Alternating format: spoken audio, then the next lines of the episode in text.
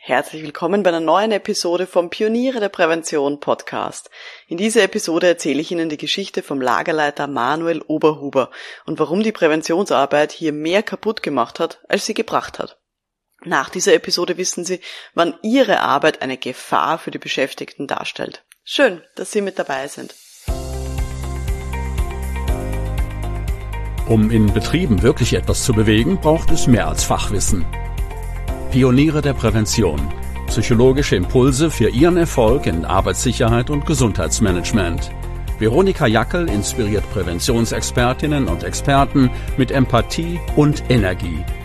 Profitieren auch Sie vom Know-how der erfahrenen Arbeitspsychologin Veronika Jackel. Liebe Pioniere der Prävention, wir wollen ja Arbeitsbedingungen verbessern. Wir wollen die Arbeitswelt gesünder und sicherer machen, nach bestem Wissen und Gewissen, oder? Das gelingt uns auch sehr oft, sehr gut. Aber manchmal da verschlimmbessern wir die Dinge. Also, wir wollen sie eigentlich verbessern, aber in Wirklichkeit verschlimmern wir sie nur. Also, verschlimmbessern. Ich liebe dieses Wort. Lassen Sie mich dazu vielleicht eine kleine Geschichte erzählen. Im Lager von einem Getränkegroßhandel gibt es jetzt schon seit einigen Monaten richtig Ärger. Es ist der neue Lagerleiter, der Manuel Oberhuber. Die Beschäftigten fühlen sich von Manuel Oberhuber total unfair behandelt. Manchmal genehmigt er Urlaubstage, manchmal einfach nicht. Manchmal ordnet er Überstunden an, ohne dass die Leute wissen, warum das jetzt eigentlich genau notwendig ist. Und wenn der Manuel Oberhuber einen schlechten Tag hat, dann schreit er nur herum und er macht die Leute runter wegen Kleinigkeiten, die er an anderen Tagen nicht einmal wahrnimmt. Jetzt war aber der Arbeitsinspektor da und der hat den Getränkegroßhandel kontrolliert. Und da sind einige Sicherheitsmängel aufgefallen. Vor allem im Lager. Und das hat die Laune von Manuel Oberhuber schon mal ziemlich runtergezogen. Und jetzt muss auch noch so eine Gefährdungsbeurteilung psychischer Belastungen gemacht werden. Uah. Gut, dass der Geschäftsführer jetzt eine Bekannte hat, die ist Unternehmensberaterin. Die wird sich auskennen. Susanne Himpel. Susanne Himpel wird das übernehmen. Gesagt, getan. Die Unternehmensberaterin, die macht solche Gefährdungsbeurteilungen zwar nicht regelmäßig, aber sie hat schon einiges dazu gelesen und hat sich dazu schlau gemacht und macht jetzt also Workshops für die verschiedenen Bereiche. Auch für die Lagermitarbeiter. Die waren zuerst sehr skeptisch, ah, was wird das jetzt und was soll man da überhaupt machen, was wird das bringen? Aber die liebe Unternehmensberaterin Susanne Himpel, die macht ihnen klar, es geht darum, dass sich ihre Arbeitsbedingungen verbessern. Und auch das Verhältnis zum Chef soll besser werden. Und dafür wäre es halt wichtig, dass alle wirklich offen sagen, was sie stört.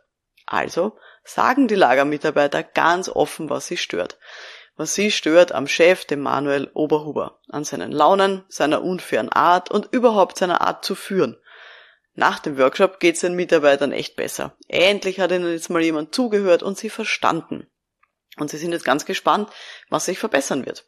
Die Susanne Himpel, die wird dem Manuel Oberhuber sicher ins Gewissen reden und ihm klar machen, wie wichtig es ist, dass er nett ist zu seinen Leuten, damit die auch motiviert arbeiten. Und das hat die Susanne Himpel auch vor. Sie schreibt ein klares Protokoll, über alles, was sie gehört hat und macht sich dann einen Termin aus mit dem Lagerleiter und auch mit dem Geschäftsführer, ähm, damit sie ihre Ergebnisse eben präsentieren kann und damit sie dann auch gemeinsam Maßnahmen überlegen. Aber der Termin läuft nicht ganz so ab, wie die Susanne Himpel das erwartet hat. Schon beim Hinsetzen sagt der Manuel Oberhuber sowas wie, na jetzt bin ich mal gespannt, was meine Leute da verzapft haben und welchen Blödsinn ich da jetzt ändern soll. Susanne Himpel übergeht diesen Kommentar ganz professionell und beginnt dann mit der Präsentation von den Workshop-Ergebnissen.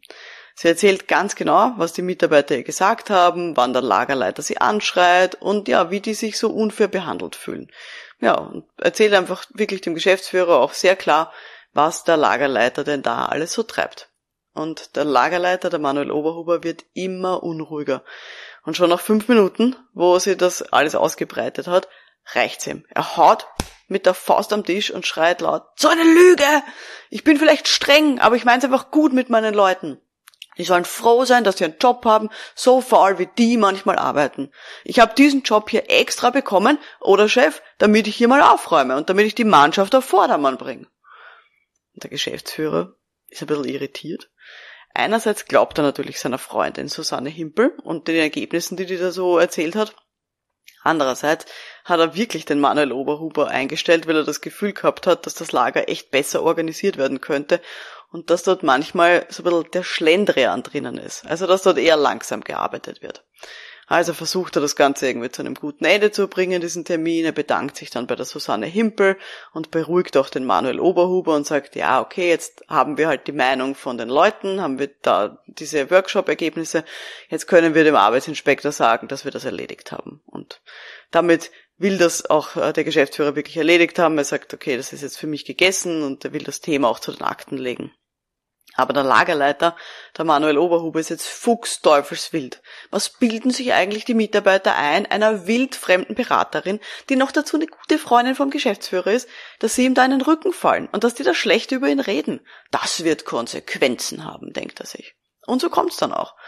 Wie jetzt vom Termin zurückgeht ins Lager, sind die Mitarbeiter schon ganz gespannt, ob der jetzt geläutert zurückkommt. Es ist genau das Gegenteil. Manuel Oberhuber hat super schlechte Laune und lässt gleich einmal am erstbesten aus, der ihm das schief anschaut. Und das bleibt auch so. Die nächsten Tage ist er extrem launisch, schnippisch und redet nur das Notwendigste mit seinen Leuten. So wie er das vorher nur gemacht hat an seinen wirklich schlechten Tagen. Die Arbeitsbedingungen haben sich für die Mitarbeiter also nicht verbessert, sondern verschlechtert. Ja, liebe Hörerinnen, liebe Hörer, vielleicht haben Sie das Unglück auch schon kommen sehen. Vielleicht wissen Sie selber, ähm, was die Susanne Himpel hier besser hätte machen können, um das zu verhindern. Und vielleicht denken Sie sich jetzt auch, naja, also mir würde das nie passieren, weil ich habe schon ganz viel Erfahrung in meiner Präventionsberatung. Ich kann Ihnen sagen, das kann uns allen passieren, weil wir alle arbeiten mit Menschen. Und Menschen, ich muss das jetzt leider sagen, auch als Arbeitspsychologin, Menschen sind nicht immer vorhersehbar.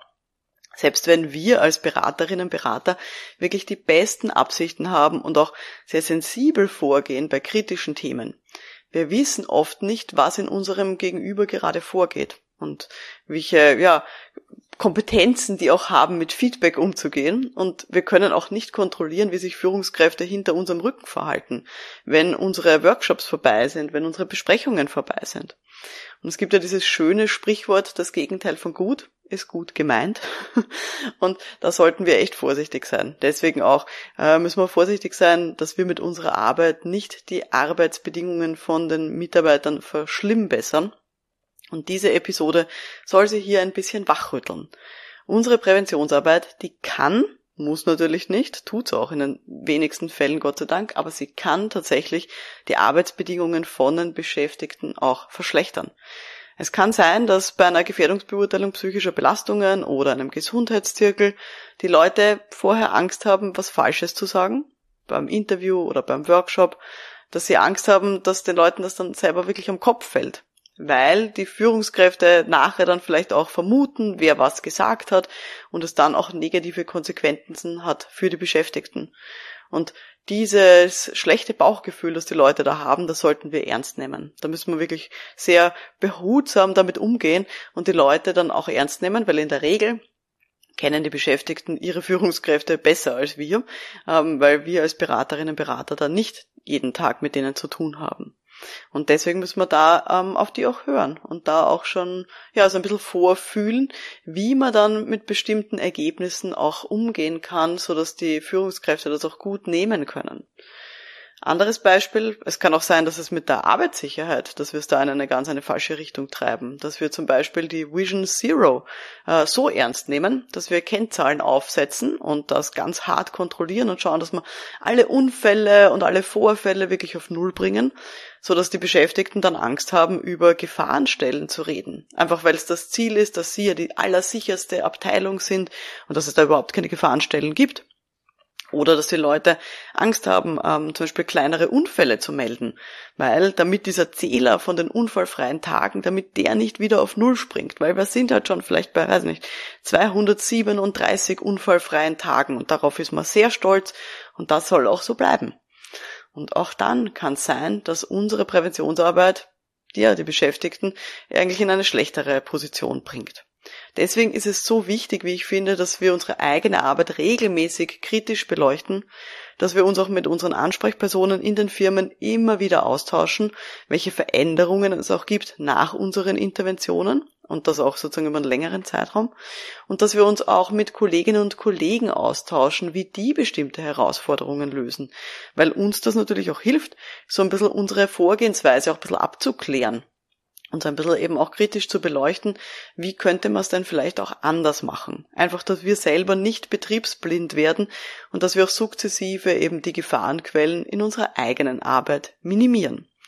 Deswegen Aufgabe der Woche für Sie, Reflektieren Sie, bei welchem Projekt ist es Ihnen vielleicht schon mal passiert, dass Sie das Gefühl hatten nachher, äh, das hat es jetzt nicht vielleicht unbedingt verbessert. Oder das hat vielleicht die eine Arbeitsbedingung verbessert, aber hat vielleicht auch unangenehme Nebeneffekte gehabt.